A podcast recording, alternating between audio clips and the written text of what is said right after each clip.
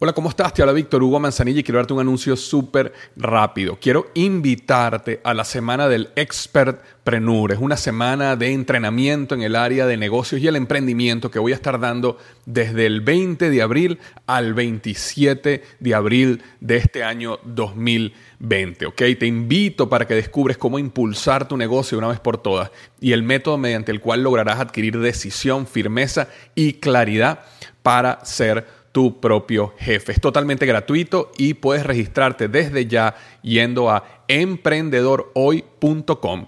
Emprendedorhoy.com. Semana del Expertpreneur. Te invito www.emprendedorhoy.com.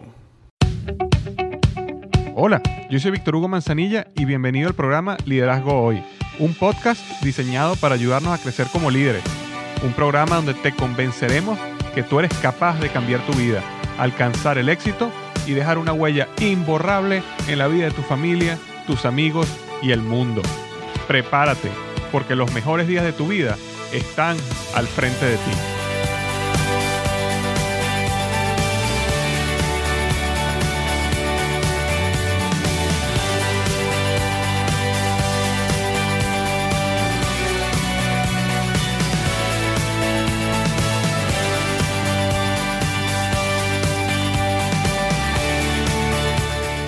Hola, bienvenido al programa número 23 del podcast Liderazgo Hoy. Y hoy vamos a tener un podcast muy, muy enfocado en el liderazgo.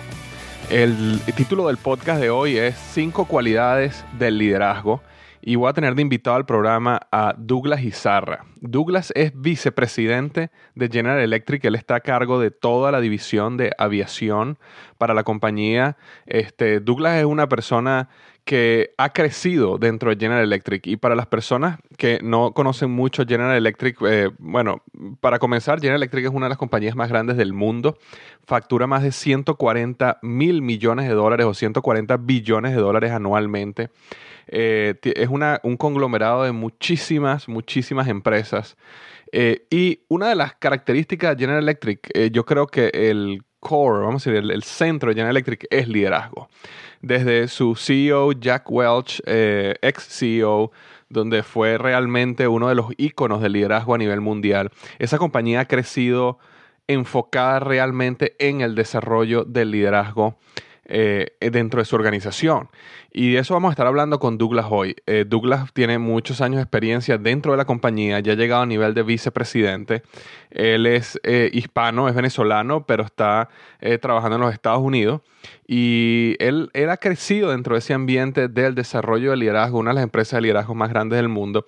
Eh, qué mejor que él, pues, para conversar sobre este tema. Eh, antes de comenzar la entrevista que, hice, que le hice a Douglas, quisiera este, conversar rápidamente lo que sería la, reseña de la semana. Y en la reseña de la semana la recibí esta vez de Estados Unidos. Eh, el, nombre, el, el, título que colocó ahí fue Liderazgo Latino por County El Duro. Es la persona que escribió esta reseña y dice, qué bueno que encontré a un hermano latino que anda en el camino del desarrollo personal que tanto necesitamos. Lo recomiendo fuertemente para los emprendedores que muchas veces no saben inglés y no saben en dónde escuchar acerca del liderazgo. Gracias Víctor y pa'lante. Así me puso este, y me puso cinco estrellas, así que muchísimas gracias, de verdad, lo aprecio, esa es la idea y, y quería comentarles como un pequeño paréntesis que cuando yo decidí comenzar el blog hace un poquito más de un año, yo por un tiempo pensé en hacerlo en español o hacerlo en inglés. Y al final decidí hacerlo en español porque justamente descubrí que había un, vacío, sentí yo, un, gap eh, en, en, el contenido de liderazgo y desarrollo personal en español.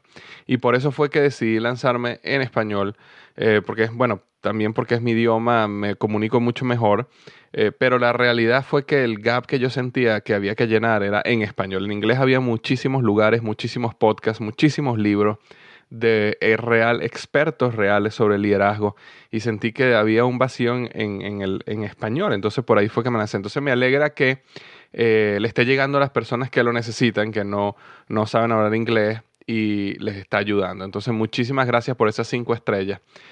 Volviendo entonces a la entrevista. Hoy vamos a tener una entrevista fantástica. Te recomiendo que te quedes hasta el final. Te vas a dar cuenta eh, que la, entrevista eh, bueno, conversamos muchísimo. Yo de verdad no podía parar a Douglas porque, eh, bueno, muchísima sabiduría nos hablaba, muchísima experiencia y realmente lograrlo tenerlo a él aquí en el podcast es realmente un honor para, para todos nosotros y de verdad espero que, que, lo puedas aprovechar y que te sea muy, muy útil. Yo lo conocí a él en un evento hace, hace unos años y desde ese momento eh, conectamos y quise entrevistarlo, pero bueno, como una persona muy ocupada, al final no, no habíamos logrado eh, hacer la reunión hasta que por fin logramos conseguir un tiempo y Douglas eh, gustosamente logró hacer un tiempo en su agenda y lo pude entrevistar y realmente la entrevista fue fantástica. Entonces, sin quitarle mucho más tiempo a Douglas, si tú realmente quieres aprender de liderazgo, prepárate para lo que vas a escuchar en esta entrevista. Muchas gracias, Douglas. No, gracias a ti, para mí es un honor. Muchas, muchas gracias. De verdad que no, de verdad que el, el, honor, es, el honor es mío. Eh, entonces, Douglas, tú eres actualmente vicepresidente de General Electric, de uh, División de Aviación, ¿correcto? Correcto, sí. Yo mm, tengo a mi cargo eh, lo que son las ventas de motores de aviones y servicios para GE Aviation, o sea, la división de aviación de, de, General Electric. somos una parte de un conglomerado muy grande de que es General Electric, ¿no? Y, en, este, en este negocio en particular, que está basado justamente aquí en, en Cincinnati, es la casa matriz de, de General Electric Aviación. Pongámoslo así. Yo tengo, para, para darte una, un punto referencial, eh, mis clientes son las líneas aéreas desde Canadá hasta para la Patagonia, pues, incluyendo Estados Unidos eh, y Latinoamérica y el Caribe. Eso son, ese, ese es esencialmente el portafolio de clientes. Y tú me acuerdo que me estabas comentando que prácticamente si nos, si nos hemos montado en un avión, muy probable todas esas turbinas son de General Electric, ¿no? Bueno, eh, no son todas 100%, pero algún día espero que sí. esa, esa si hacemos un buen trabajo, esa, ahí es donde quisiera estar. Exacto, ese, exacto. Oye, qué bueno, qué bueno. Cuéntanos un poquito más de tu familia, Douglas, de, de ti, de tus hobbies, de que las personas conozcan un poquito quién es Douglas. Ok, uh, gracias Víctor Hugo. Bueno, mira, eh, nací en Venezuela, en Caracas. Uh, me estudié en la Universidad Metropolitana, primera promoción de hecho de la Universidad Metropolitana, me gradué en Ingeniería Mecánica. Eh, trabajé en una línea aérea que es Viasa, hoy inexistente, ya no está allá, pero fueron mis primeros años de aprendizaje.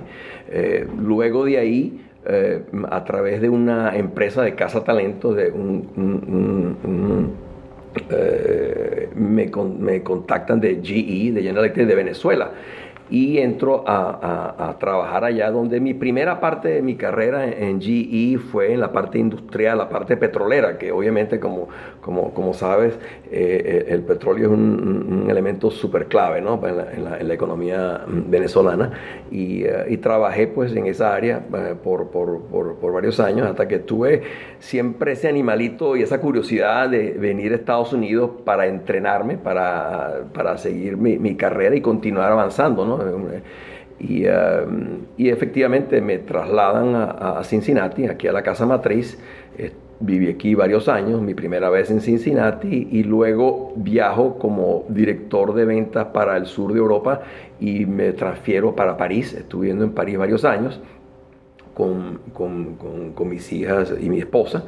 Eh, estaba en, ese, en esa época cubriendo el sur de Europa, que es España, Grecia, Italia, uh, Israel, o sea, la, la, la, la, mejor comida de Europa, ¿no? Y viviendo en París, o sea, no, fr francamente. Esa es una buena noticia. La peor noticia fue cuando me dijeron que tenía que ir de, de tenía Francia. que regresar. Y, y, imagínate, tenía que regresar, obviamente, para la casa matriz. A, a, a, así que, sí, mm, regresamos aquí a Cincinnati. En esa oportunidad ya comencé a trabajar con Latinoamérica.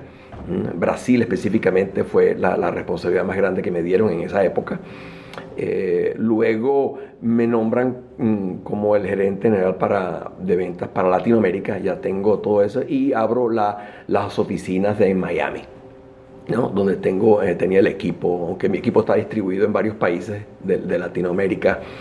Uh, pasan los años y um, me dan una oportunidad bien interesante que es la que tengo actualmente, donde me nombran vicepresidente de ventas para las Américas, ¿no? donde mm, francamente, eh, yo fui el primer sorprendido, o sea, eh, no me esperaba una persona que, que, viene de Latinoamérica y viene escalando posiciones y, para mí una oportunidad tremenda de, traer ese, esa, esa, cultura ¿no? de Latinoamérica que uno, que, uno trae y, y, reflejarla y transportarla pues, a los negocios aquí en Estados Unidos. ¿no? Este es un cargo que, que por cierto, ha sido históricamente en manos de, norteamericanos. ¿no? Yo ya estoy nacionalizado, obviamente, pero, pero como me escuchas, yo no, no, no. Le sigues trayendo el, labor, el sabor latino al, al, al, cargo. definitivamente, definitivamente. Em, desde el punto de vista personal, em, eh, Estoy casado desde hace ya 37 eh, años, imagínate. Tengo dos hijas grandes, ambas profesionales, em, y, y, tengo un nieto. O sea que fascinado, tengo una carrera bastante extensa dentro de, dentro de GE eh, y esencialmente la mayor parte de mi carrera fue en, en, en, uh, aquí en, Estados Unidos, ¿no? Este, y, um, y, bueno, aquí me tienes, ¿no? No, de verdad, magnífico. De verdad, digo, es todo un honor poder sentarse frente al vicepresidente de las Américas de GE eh, este, eh, y tratar de tomar un poquito de tu sabiduría, tu conocimiento, tu experiencia para que nos ayudes a, entender un poco más de lo que es el liderazgo, porque definitivamente tú eres un líder en tu organización, eh, manejas un negocio grandísimo de varios billones de dólares con, con B y, queremos aprender muchísimo de ti. Entonces, eh, tal como tú sabes, yo sé que tú has revisado mi blog, eh, Douglas, y eh, sabes que se llama, se llama liderazgo y es sobre liderazgo y cómo nosotros como líderes podemos crecer, cambiar y convertirnos en, mejores líderes. Eh, para comenzar, ¿qué, ¿qué, es para ti un verdadero líder? Bueno, mira, em, para mí un verdadero líder es una persona que tiene la habilidad de influenciar a otros. Es una persona que tiene una mentalidad positiva, y se hace rodear también de gente igualmente positiva y competente. Yo personalmente pienso que uno debe rodearse de gente igual de competente o más competente que uno, porque uno aprende. El otro elemento importante en un verdadero líder me parece a mí que es la inteligencia emocional. Es un tema que hoy en día se, escucha mucho, ¿no? ya te, varios años en esto, pero esta inteligencia emocional, a mi juicio, es lo que hace que tú conectes con tu gente, con tu equipo. Y es lo que te permite también tener una visión clara de, hacia dónde vas. Y hace que la gente que está contigo acompañándote para lograr una misión se identifique con ese, con ese, con ese objetivo. Por último, yo creo que Víctor Hugo, un verdadero líder tiene que ser una persona sencilla, pero con valores éticos muy altos. Valores éticos, interesantísimo. Eh, sé que me, nombraste algunas características. Eh, si tú, pudieras sumarizar tres características que tú crees que todo líder debería tener, o que tú más aprecias de un, de un, líder. Sí. bueno, Deja empezar por la primera. Yo creo que eh, eh, un líder debe tener una, visión que va más allá del individuo y de su propio beneficio. Ah, por ejemplo, un líder debe ver, por ejemplo, el, beneficio de, su equipo, de una comunidad, de una compañía o de su familia. Eh, que con esa visión tenga ese compromiso firme y súper apasionado de lograr una meta, cualquiera que sea la meta. En segundo lugar, ese líder es importante que conozca sus, fortalezas y también sus debilidades. Con humildad, porque eso es lo que te permite conectar con la gente es lo que hablábamos anteriormente, esa, esa inteligencia emocional. Esto te ayuda a trabajar en equipo más eficientemente y ayudar a los otros también para que sean mejores, para que saquen lo mejor de sí. Y ah, la tercera característica que me preguntas, que yo creo que es, ese líder debe tener una iniciativa propia, ¿no? Y un alto nivel de energía. Eh, mm, cuando yo digo esa energía es porque, francamente, el líder debe tener una energía contagiosa, ¿no? Porque así motiva a los otros a actuar. Yo creo que así a, nivel macro, yo creo que esas son mm, tres características imprescindibles. Ahora, yendo un poquito más allá en este tema, porque em, yo siempre me he preguntado cómo podemos medir esto en un líder, ¿no? Y, GE, en la empresa en, la, cual yo trabajo, eh, tiene en, sí, se ha organizado, si queremos calificar o, segmentar un líder, em, la hemos caracterizado de la siguiente manera. Eh, y, por cierto, es lo que nos permite, te voy a decir, cinco características bien definidas, son distintas una de la otra, pero que son complementarias a la vez. Y es lo que nos permite a, cada año, cuando cada uno de nosotros me he sometido a un performance appraisal, a, un, una, a un análisis de, de nuestro performance en el año que ha transcurrido, son cinco. Te voy a decir, la primera es claridad de pensamiento. ¿Por qué? Mira, una claridad de pensamiento es lo que te permite tener un, no solamente tener la visión, tú puedes tener una visión, pero tú tienes que articular, ¿verdad? Reflexionar y comunicar esa visión. O sea, es, es la combinación de ambas. Esa claridad de pensamiento, ¿no? es donde tú tienes simplificado en tu mente hacia dónde quieres llevar tu equipo, ¿no?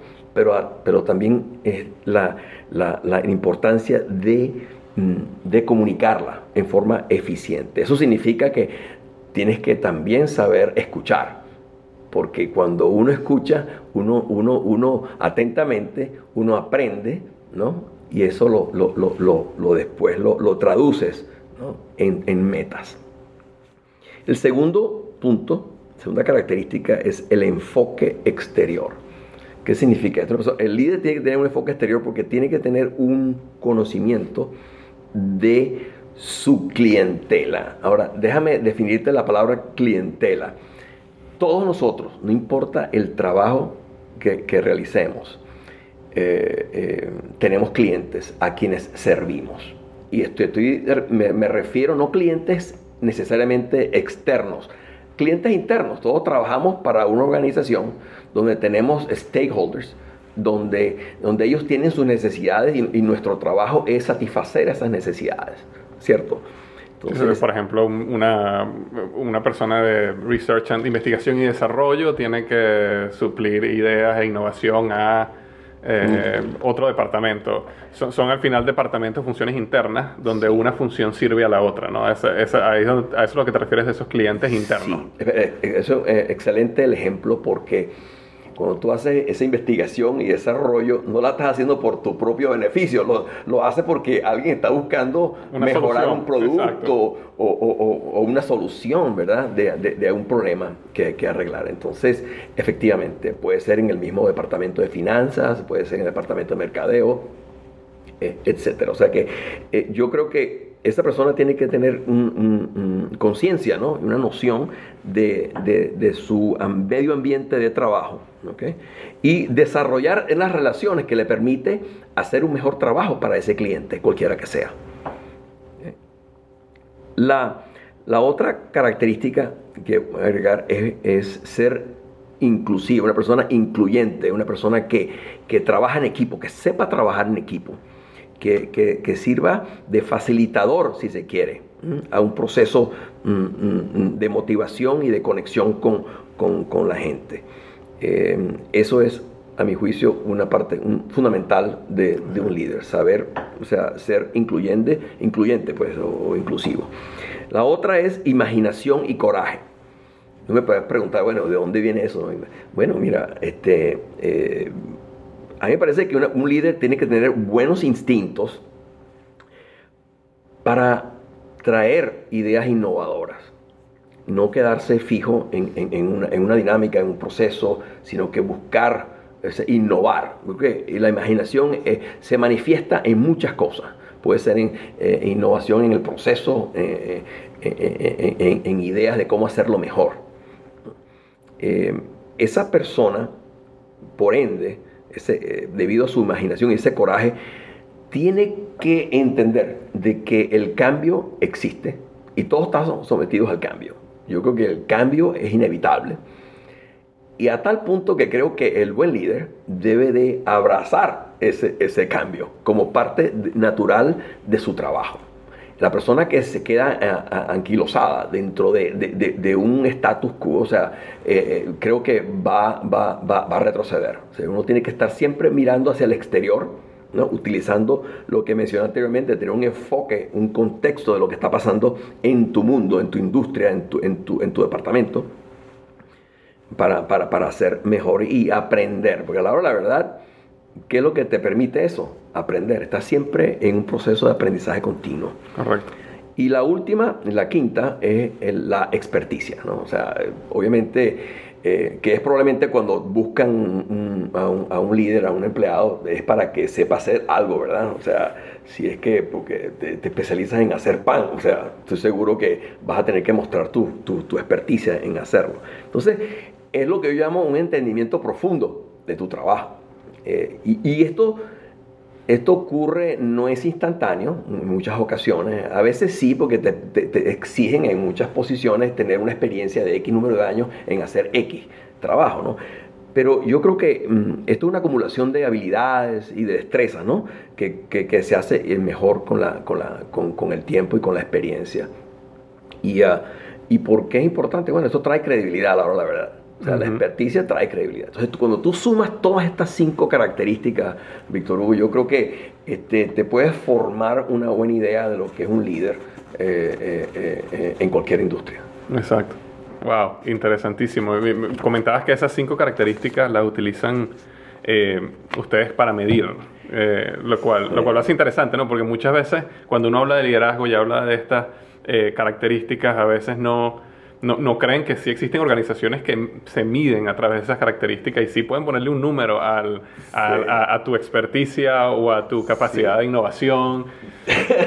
de hecho, déjame contarte, eh, cada año, ojo, cada año eh, pasamos por un proceso de evaluación del personal y, y estos cinco traits, como llaman, ¿no? growth, nosotros lo llamamos growth traits, o sea, son habilidades de crecimiento como líderes.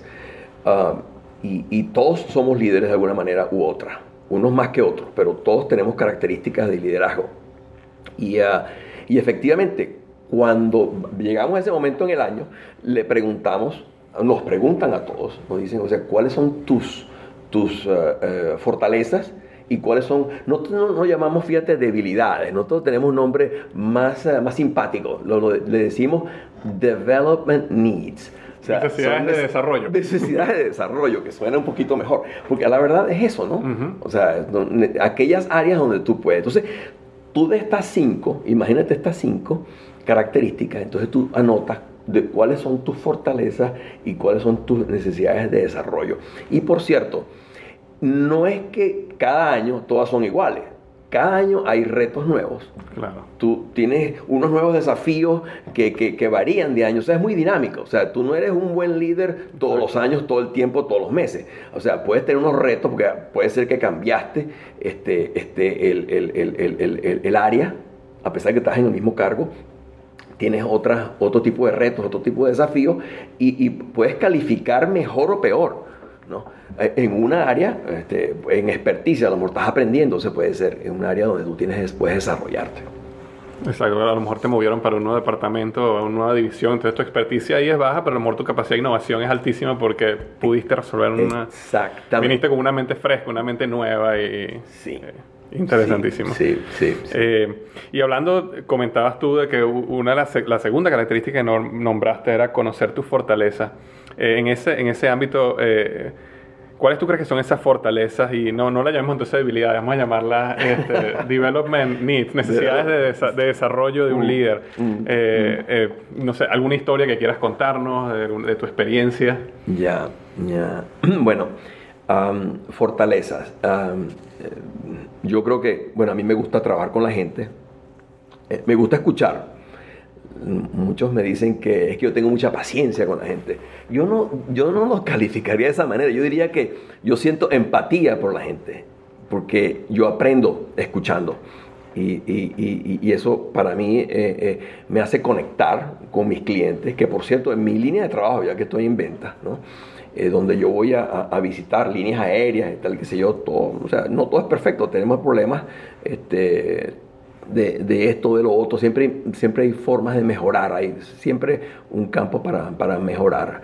Y, y, es bueno, y, y, te digo, a todos nos gusta que nos escuchen nuestros problemas. Entonces yo creo que eso es una ventaja que, que yo he venido utilizando ¿no? a mi favor. Gracias. Eso es una, de esas armas que tiene esa capacidad de escuchar. Debajo de la manga. De hecho, Del Carnegie en el libro Cómo ganar amigos e influir sobre las personas, hay un capítulo que se llama Cómo convertirte en un gran conversador. ¿no? Así se llama el capítulo. Y oh. cuando lees el capítulo es escucha y no hable. ¿no? Entonces él dice que cuando la gente no conversa, sino que escucha a los demás, cuando la persona se va, siempre dice, oye, esta persona es un gran conversador, y era porque escuchó. Mira, este, acabas de poner el, el, el, el, anillo en el dedo. Esto es, es verdad. Y sabes que escuchar es muy difícil. Es muy difícil. Yo, yo, yo no sabes cuánta gente yo he conocido en mi carrera profesional que la gente lo que le gusta es hablar entonces antepone muchas veces su agenda personal y cuando vas a, tratar de persuadir a alguien, o sea, la gente cree que tu, tarea es abarrotar a esa persona de, palabras y decirle, no, no, no, espérate, yo creo que tiene que ser en, las dos direcciones, pero es más potente escuchar porque así te permite armar una estrategia, cualquiera que sea, para resolver un problema que tenga. Ese es, ese es el arma que tú dices que... Exacto. y solo sabes el problema porque escuchaste. Porque escuchaste. Pues si, no, simplemente hubieras asumido cuál tú crees que es el problema. Pero, no, pero lo que tocas así ahorita es bien interesante, porque tú dices este, que, que, esa persona sale de esa conversación como diciendo que lo único que no habló nada, pero el otro eh, eh, salió calificado como una persona gran conversadora. Exacto. Yo sé que el que conversó fue el otro. Exacto, exactamente. Pero fíjate que eso, ¿qué te dice? Que esa empatía produce resultados y la gente le gusta escuchar. Esta gente dice que aunque no haya dicho nada, te escuchó todo lo que tienes que decir. That's it. Magnífico. E, e, el otro, el otro área donde a mí me gusta contribuir, porque mm, mm, mm, la he venido manejando por mucho tiempo, es mi experiencia en negociaciones. es, una habilidad que tengo que yo diría que es casi innata. O sea, eh, yo nací con eso desde muy joven me gusta comprar y vender y hacer transacciones pequeñas, ¿no? Pequeñas, obviamente, fue creciendo, pero a medida que fui avanzando, mm, le cogí un gusto a esto. Y, y, yo creo que se ha convertido en cierta forma en lo que yo podría poner en mi evaluación personal como mi experticia. ¿Sigue? Entonces, este, hoy en día tengo la fortuna de aplicar estas cosas en negociaciones que son de, cientos de millones de dólares y dos o tres veces al año son, se convierten en billones de dólares, una, una transacción. O sea que pongo en práctica una serie de, de, habilidades, ¿no? Que las hago en equipo, porque siempre estoy haciendo coaching a, a, a mi gente que, por cierto no es nada científico, no, quiero dejar mm, la impresión de que esto es algo venido de, nada, esto, es sencillamente instintos, simplemente es instintiva, ¿no? Y, más nada. ¿no? O sea que esas son la parte de, lo que yo anotaría como, como fortaleza. En la parte de, debilidades o, áreas para desarrollar, tengo muchas, ¿sabes? Eh, pero te cuento que, que una de ellas no lo va a creer, pero a veces me falta la claridad de pensamiento. Me ha ocurrido. Me ha ocurrido porque a pesar de que yo tiendo a ser un poco paranoico, ¿no? En el sentido de que quiero buscar dónde las posibilidades de, podemos estar equivocados. Un poco de perfeccionista en ese lado, ¿no? Y quiero siempre estar pendiente de, de cualquier fuerza, fuerza externa que pueda estropear el proyecto que tenemos. Y a veces no las tengo claras y a veces puedo equivocarme tomar decisiones equivocadas y, con todo mm, el esfuerzo que yo hago para que no me agarra de sorpresa, me ha ocurrido, me ha ocurrido y yo creo que eh, eh, he pensado que es hasta inevitable, es imposible evitar eh, esas fallas o, eso, esos errores, ¿no? Lo, cual, con eso te digo que yo no, no paro de aprender. O sea, yo cualquier cosa que ocurre, me ocurre a mí, con una falla, para mí la, la, acumulo, salgo adelante you know, y, lo tomo como una experiencia adicional dentro de mi portafolio de, de experiencias, ¿no? otra, otra habilidad también que, se me ocurre ahora que estás... Mm, eh, por cierto, que me, me, acabas de, hacer recordar algo. Hace, hace como tres o cuatro años atrás estaba yo en un panel de, de liderazgo, algo similar, interno, ¿no? Éramos varios, donde teníamos una audiencia donde gente quería preguntarle a, a, senior leaders, o sea, cuáles son sus, sus, experiencias y contar un poco. Y a alguien se le ocurre de la nada, eso, no había ningún script de nada, y preguntarnos a cada uno de los panelistas, que éramos cuatro, cuáles eran nuestras debilidades, porque querían, eh, quieren ir a, entonces, wow, eso me agarró por sorpresa. este, y, me pareció muy simpático, ¿no? Y obviamente la mejor manera de, de, de, de resolverlo es siendo sincero, ¿no? Y eso, por eso que cuando tú me haces esa pregunta, este, eh, que yo sé que no es malintencionada, porque creo que al final todos queremos aprender de las experiencias de los otros. Este, el otro que, que, me viene a la mente, ¿no? Es que a veces no he sido lo suficientemente mm, eh, locuaz o, expresivo o, no he discrepado en forma abierta cuando, eh, cuando no estoy de acuerdo con algo. Eh, lo cual significa que, no me he expresado con, la autoconfianza que, que debí haberme este, expresado. Y eso, y eso te lo digo porque hace varios años atrás, esto un, caso de la vida que me, pasó hace, yo diría que unos 15 años atrás o algo así. Estábamos en una competencia, mm, mm, en una licitación grande, ¿no? privada, eh, donde había tres líneas aéreas eh, de Latinoamérica que se reúnen en un consorcio para, una compra de unos 100 aviones, la, transacción más grande de aviones en Latinoamérica para esa época. Y, uh, y, y obviamente yo estaba más junior, o sea, estaba rodeado de gente. Como era muy visible esta, esta campaña, obviamente eh, eh, eh, todo el mundo tenía opiniones y tenía todos mis jefes y todo el mundo tenía, porque de esto teníamos que inclusive, era, era tan de alto nivel que hasta el chairman estaba en cierta forma involucrado. O sea que mi voz era relativamente limitada ¿no? en lo que podía hacer. Sin embargo, en el transcurso de esto, yo noto, es cuestión de mi instinto, que me dice que no estamos escuchando realmente el mensaje telegrafiado que nos está diciendo el cliente. No, no, no, no. Decimos que sí lo escuchamos, pero realmente no. ¿Por qué, digo que no? Porque al final la estrategia no reflejaba exactamente lo, que quería el cliente. Long story short, perdimos. Perdimos la competencia. Y a mí me quedó eso por dentro, digo, como una lección que digo, yo no puedo quedarme callado la próxima vez, o sea, por lo menos go on the record, ¿no? De, que, oye, no estuve de acuerdo, creo que hay, una forma de decirlo.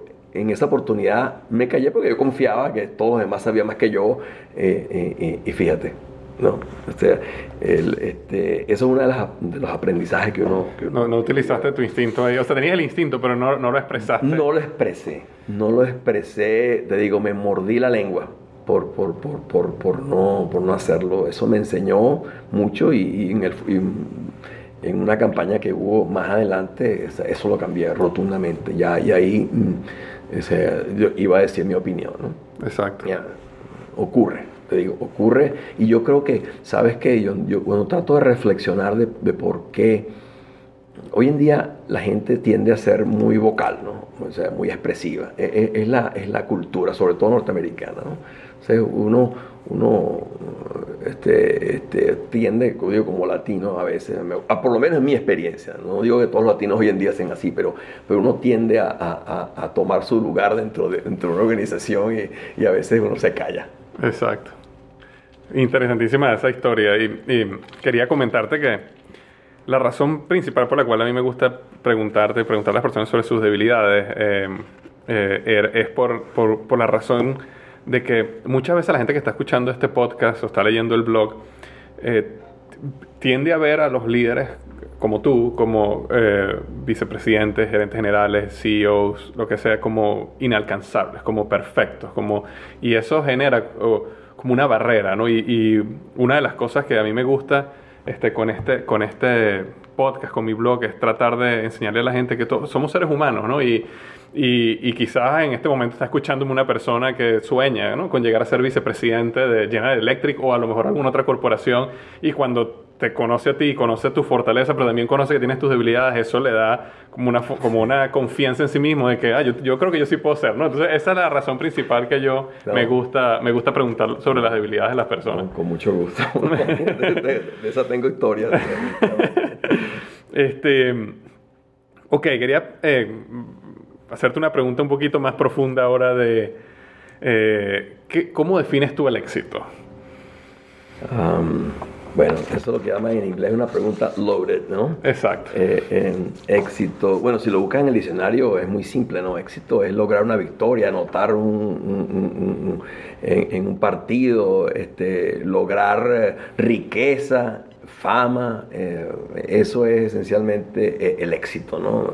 en su mayor expresión.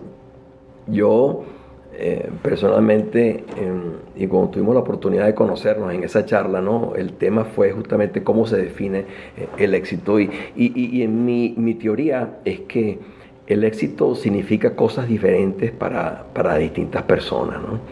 Eh, para algunos significa hacer un trabajo realmente bien hecho, ¿no? Y y si trae pues dinero eso, pues tanto mejor, ¿no? Y si fama, bueno, imagínate, es una maravilla, ¿no? Para otros, sin embargo, yo respeto mucho esto, para otros es tener un trabajo normal, nada de lo, de lo, de lo, de lo, de lo fuera de lo, del ordinario, pero que te permita hacer otras cosas fuera de ese ámbito de tu trabajo normal que sí te apasionan.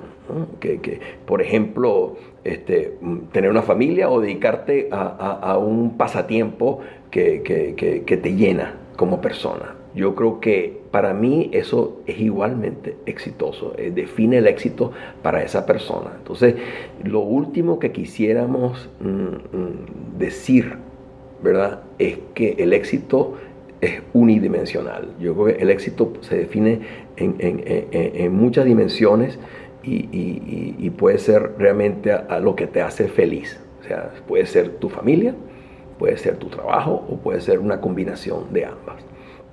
Eh, para mí, eh, eh, personalmente creo que es, un, el equilibrio, es el equilibrio de lograr lo mejor que tú puedas en tu trabajo sin, sin que te cueste tu vida, tu vida personal. ¿no? Tiene que haber un balance entre ambas, entre una, una coexistencia entre entre tu éxito profesional y el éxito de tener una familia este, que, esté, que contenta. ¿no?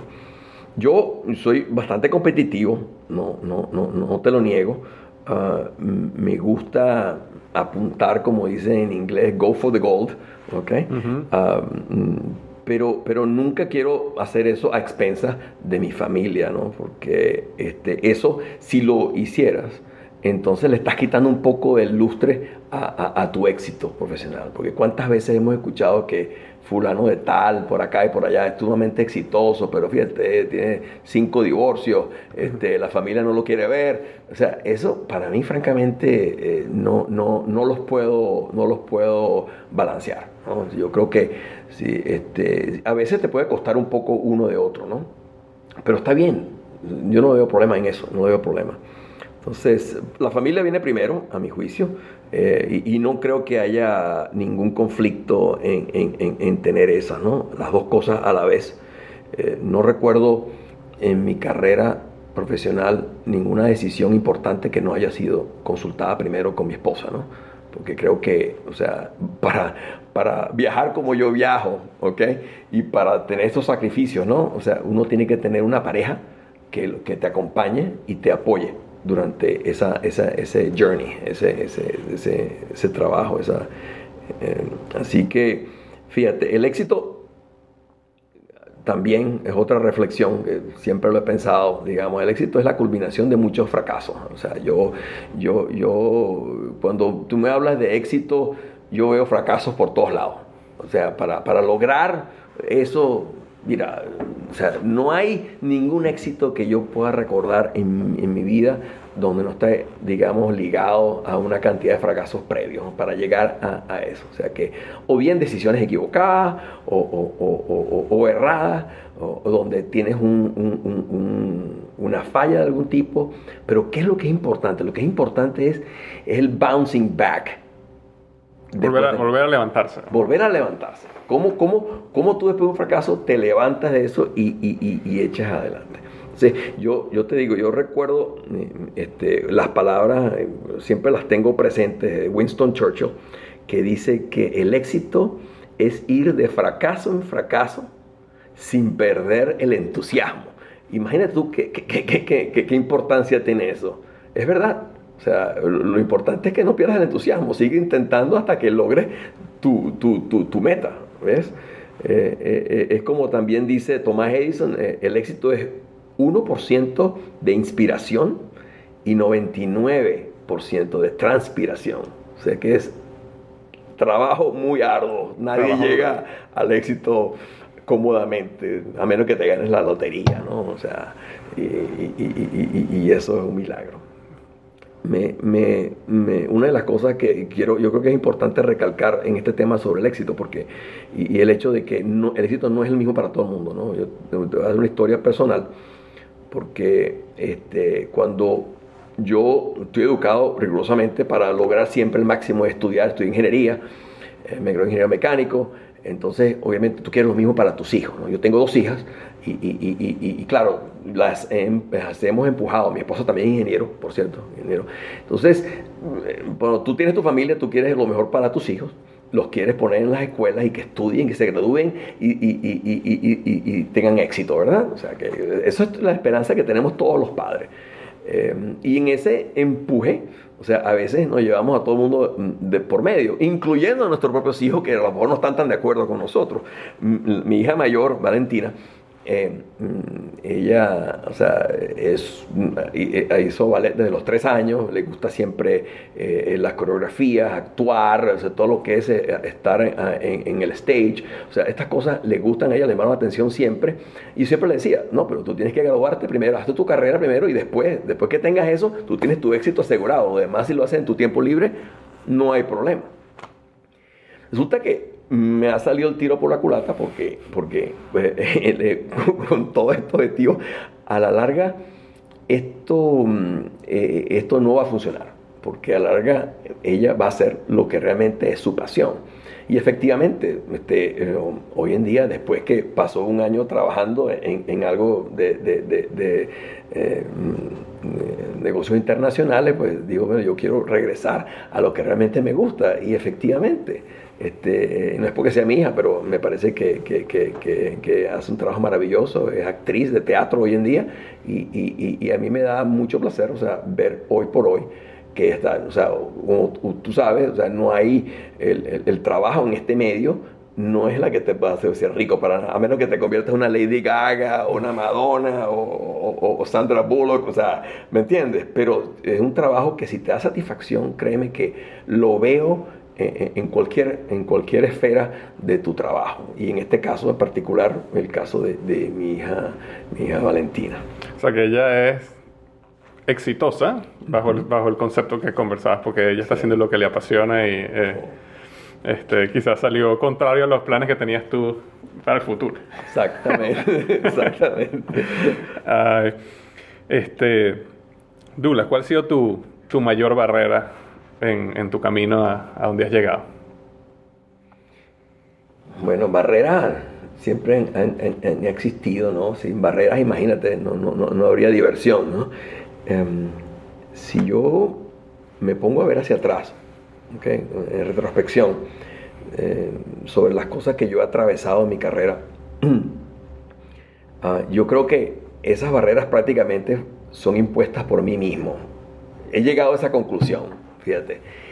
Para mí sería muy fácil decir, no, fue culpa de fulano, de tal, del jefe que yo tuve allá, o, siempre culpando a razones externas de nuestro fracaso, ¿no? de, que son barreras que son impuestas, y, pero y es mentira, oye. Yo, creo que las barreras nos las imponemos nosotros. Obviamente el, medio externo contribuye, ¿no? Pero eso es lo que decía anteriormente, cómo rebotamos de un fracaso, cómo salimos hacia adelante. Y yo creo que este, en, mi época inicial, sobre todo, em, donde la autoconfianza, por ejemplo, no estaba, no era suficientemente fuerte. Entonces, em, eso, eso me, me, hizo recorrer más despacio en vez de más rápido. Entonces, ¿qué es lo que, lo que yo razono hoy en día? Oye, yo tengo que trabajar en, mi confianza. ¿Cómo yo, ¿Cómo yo me mejoro para yo tener mejor autoconfianza, mm, autoestima, autoconfianza? Es para, para autoconfianza para, para decir lo que te decía anteriormente, tu opinión vale. Hoy en día, después de muchos años, la gente me respeta lo que yo digo, ¿no? Pero no siempre fue así. Es mi punto. Mi punto es cuando esas barreras que uno se, se, antepone y, muchos se quedan en, esa caja. Lo importante es, es, mover un poco, shake up the tree y, salir de eso. ¿no? Te digo, por ejemplo, el cambio cultural que yo sufrí cuando me mudé de Venezuela para Estados Unidos. ¿ok?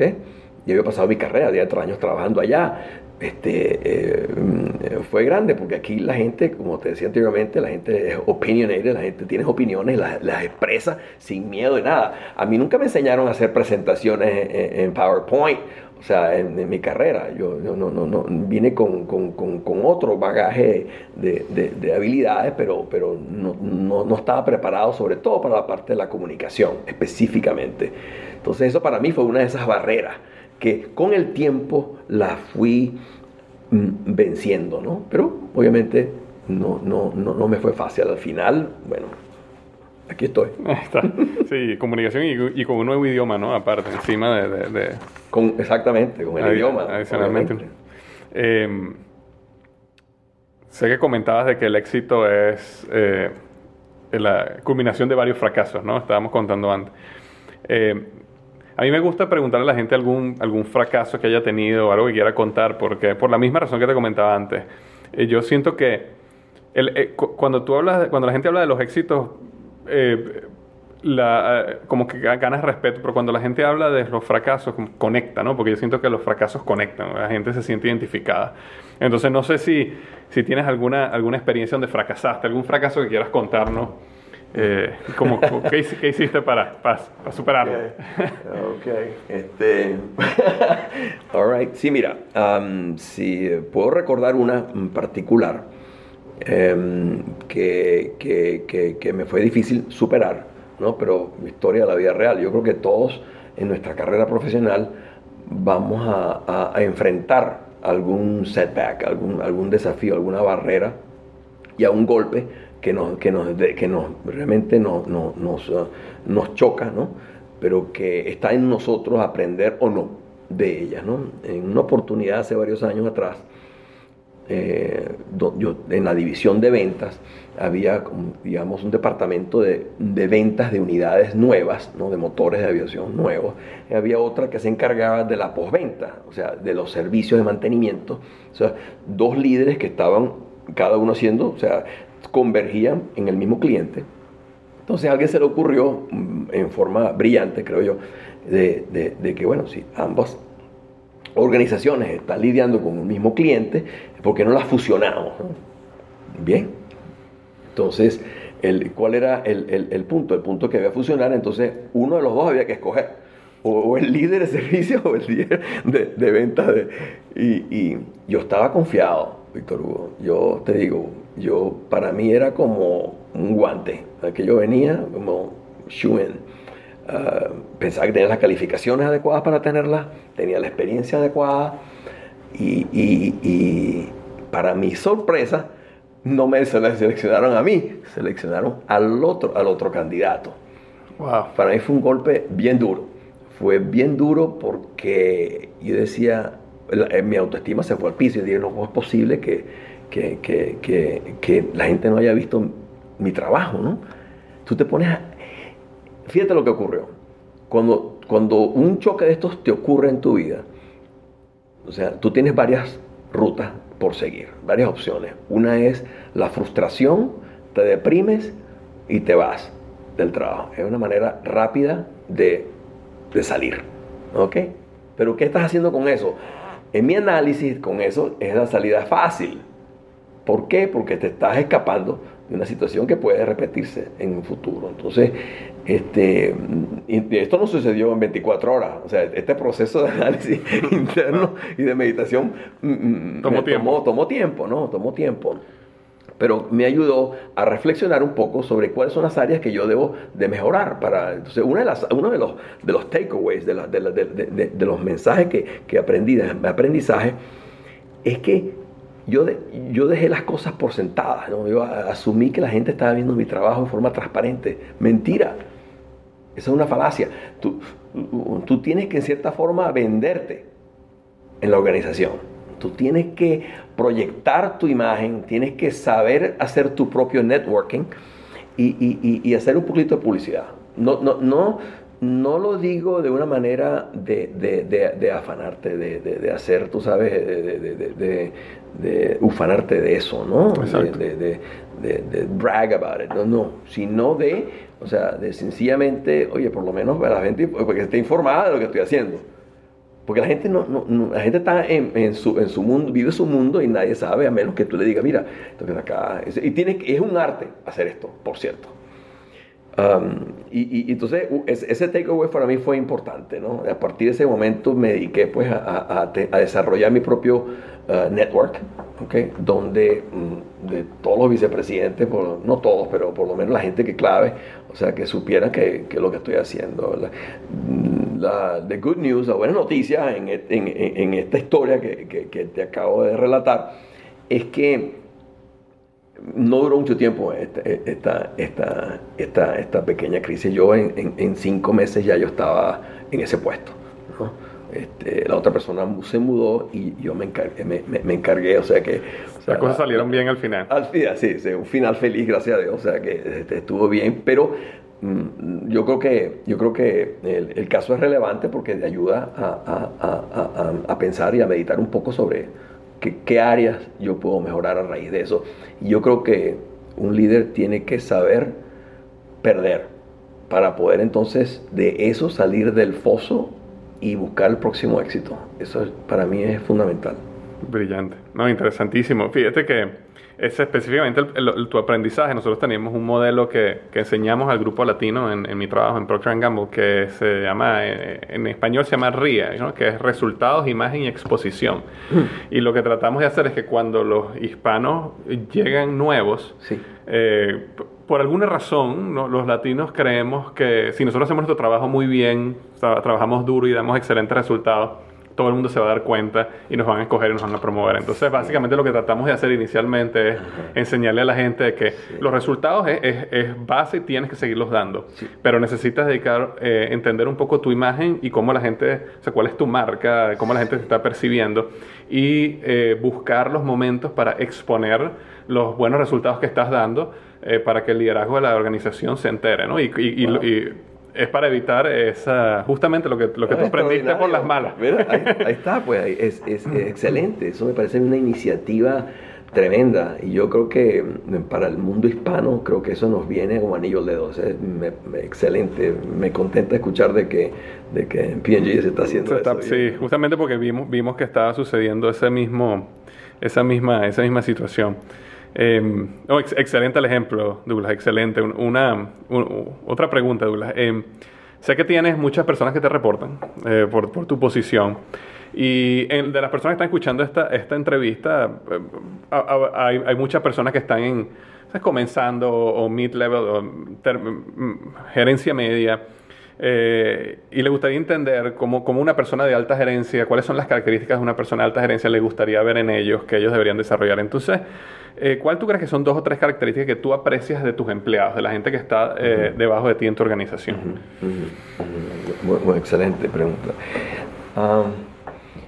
Bueno, una, para mí me parece que es fundamental la honestidad. Yo busco en, mis empleados mm, que sean honestos.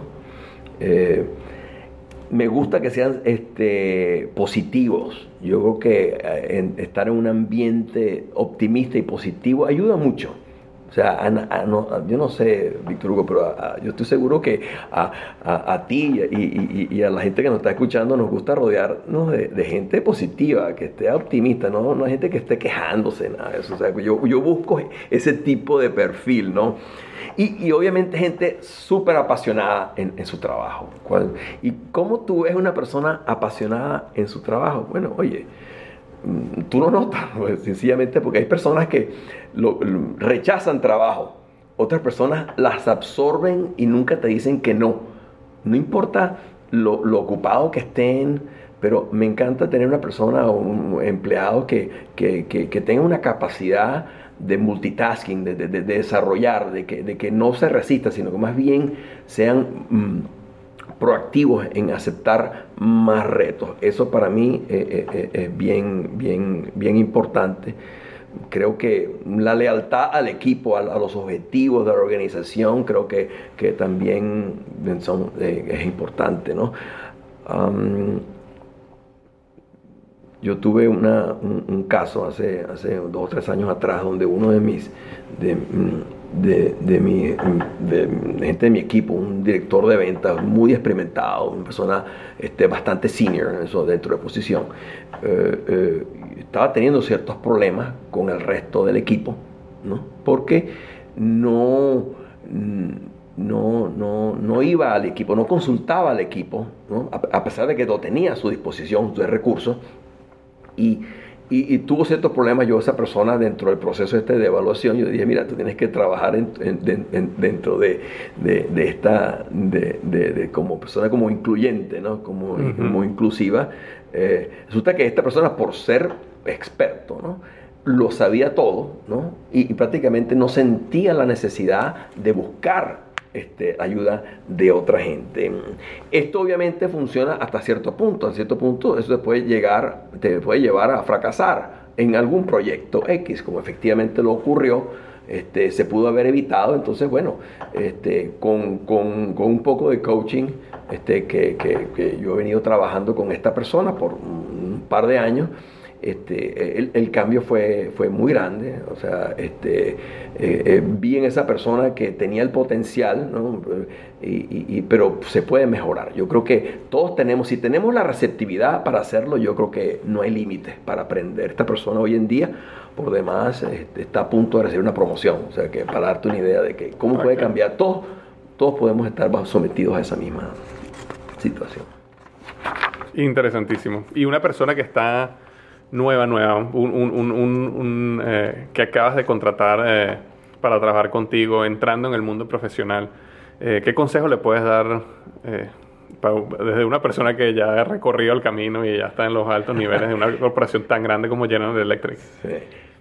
Mira, yo sí aquí así te voy a ser bien pragmático. Yo tengo dos recomendaciones clarísimas para una persona que está este, mm, arrancando o, que está. Yo digo, yo, yo diría que a, nivel medio también. No, no, no, tiene problema. Siempre hay tiempo para, para, para, para, introducir nuevas dinámicas en tu trabajo. Pero primero, trabajar duro. Esto no es ninguna, ningún secreto, ¿no? Pero, y que se distinga del resto. Tú me preguntas, ¿cómo te puedes distinguir uno del otro? Si todos estamos en el mismo departamento. Yo te voy a decir cuál es la fórmula. Esto es una receta sencilla. Es aceptar los retos más difíciles. O sea, yo creo que, yo creo que tomar riesgos, ¿no? ir donde, eh, eh, fuera de tu zona de, confort y buscar o sea, proyectos en la cual no te sientas con la, con, con, super confianza y, que tú, pero que tú puedas aprender. Yo creo que ese, ese tomar riesgos, y estamos hablando de una persona que está este, eh, en una posición que puede potencial para adelante. Yo creo que eso te puede catapultar muchísimo hacia adelante, porque te vas a hacer visible porque tomaste riesgo, te atreviste a decir yo quiero ese, trabajo. ¿Y, ¿Y, qué te puede pasar? Pero te puede pasar es que pues te puedes equivocar, pero ¿qué, ¿qué, vas a hacer? Te vas a aprender.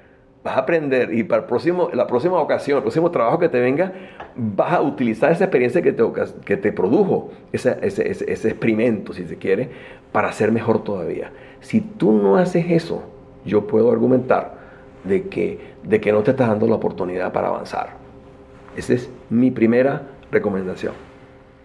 Mi segunda recomendación es desarrollar aptitudes y habilidades alrededor de algo que te apasiona.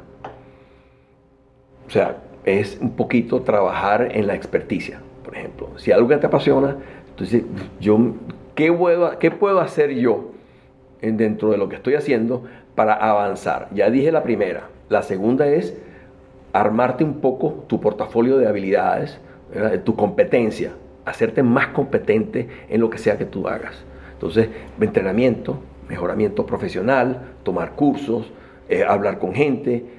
Esa es, francamente, si tú puedes, yo, si, tú me preguntas mm, resumir en, en, pocas palabras, esas serían mis dos recomendaciones. Excelente, excelente. Oye, te digo que esta entrevista ha sido eh, magnífica y Quisiera, quisiera, quisiera que siguiéramos hablando por una, por una hora más. Eh, este, ya, ya, ya, ya, nos pasamos el tiempo, pero de verdad que no, no te podía parar, Douglas, porque estaba, de verdad que nos estabas dando muchísimo. Entonces, ya para cerrar, eh, ¿algún mensaje final que quieras dejarle a los oyentes del podcast?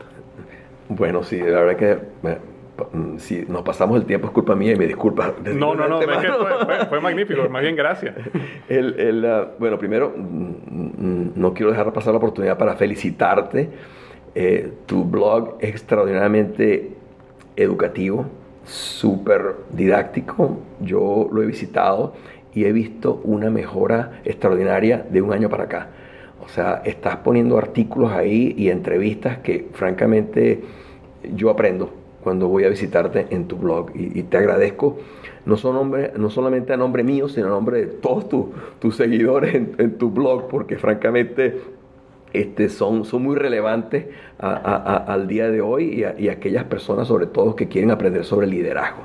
Gracias, Douglas. Muchas gracias. No, y, mi mensaje final para, para, para, la audiencia de tu blog es que cuando hay ganas, no hay límite para lo que uno quiere hacer Ah, para, mi consejo para la comunidad de liderazgo de hoy, eh, que es lo que tú lideras, es que encuentren algo que los apasione y que construyan esas competencias que se necesitan alrededor de esa, de, esa pasión, que tomen riesgos, que francamente es, más, es menos difícil de lo que parece.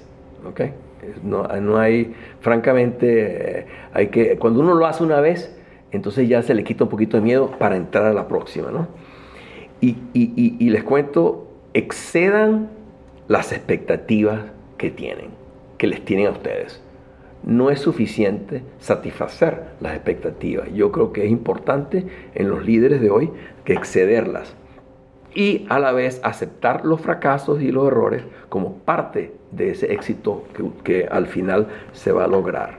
Por último, creo que em, espero que, que todos logren un equilibrio profesional en sus vidas y también sin olvidarse de la familia.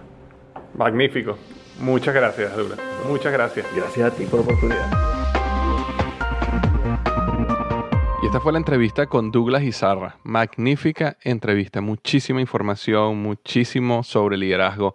Espero que haya sido tan útil para ti como fue para mí. Si tú quieres más información, más recursos sobre liderazgo, no olvides visitarme en www.liderazgohoy.com. Ese es mi blog y ahí es donde tengo no solo este, sino muchos otros artículos y podcasts y videos también sobre liderazgo. Si te gustó este podcast, eh, si te parece útil, si sientes que está llenando tus expectativas, un gran favor que te pido es que si tú a este podcast por iTunes, que vayas a iTunes y me regales una buena reseña. Si te parece que este podcast tiene cinco estrellas, mejor aún. Si lo bajas de iBox también, que le des like, que comentes, que lo, lo coloques como tus favoritos o se lo muestres a otros, me ayuda muchísimo a crecer en los rankings, porque al final lo que yo quiero es que las personas que están buscando este tipo de información aparezca el podcast de liderazgo hoy entre los primeros. Y eso es algo que solo tú puedes influir y solo tú me puedes a que suceda. Entonces, muchísimas gracias por haber tomado el tiempo, muchísimas gracias por haber, este, por seguirme y por seguir escuchando estos, estos podcasts que semana a semana eh, hago. Y bueno, nunca olvides, ¿ok? Nunca olvides que los mejores días de tu vida están al frente de ti.